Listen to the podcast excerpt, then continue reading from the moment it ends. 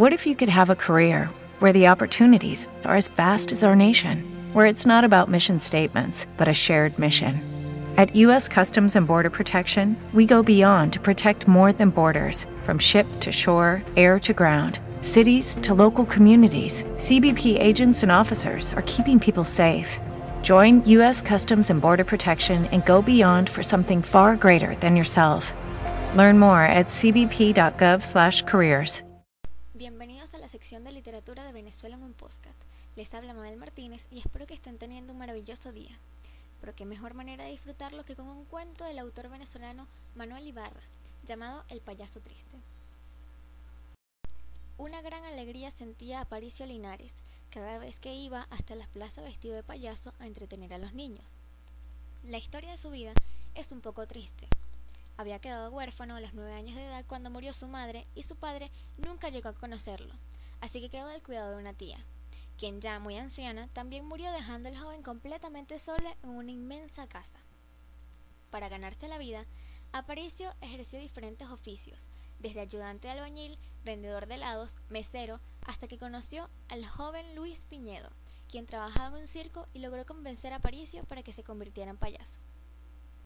Pronto creció la amistad entre los dos jóvenes, pero Luis Piñedo tenía malas mañas y fue botado del circo por ladrón.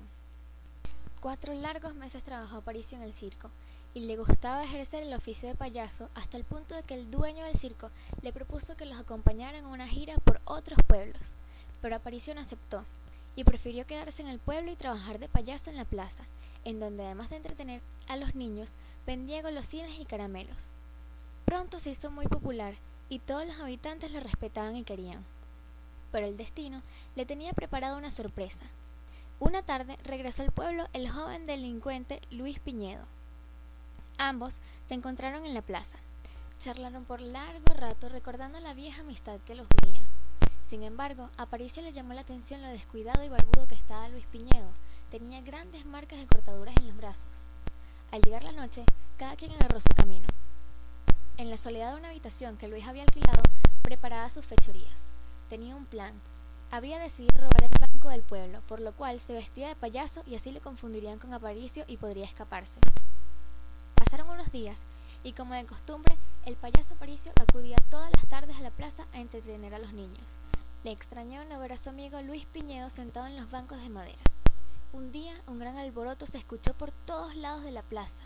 Las sirenas de la policía sonaban constantemente y las personas gritaban ¡Han robado el banco! ¡Han robado el banco! El joven, lleno de vergüenza, lloraba y no lograba pronunciar palabras. Las lágrimas cubrían su rostro. Una semana tenía Aparicio Linares preso en los calabozos de la comisaría cuando se presentó una señora, quien fue testigo del robo y acudió al reconocimiento del indiciado.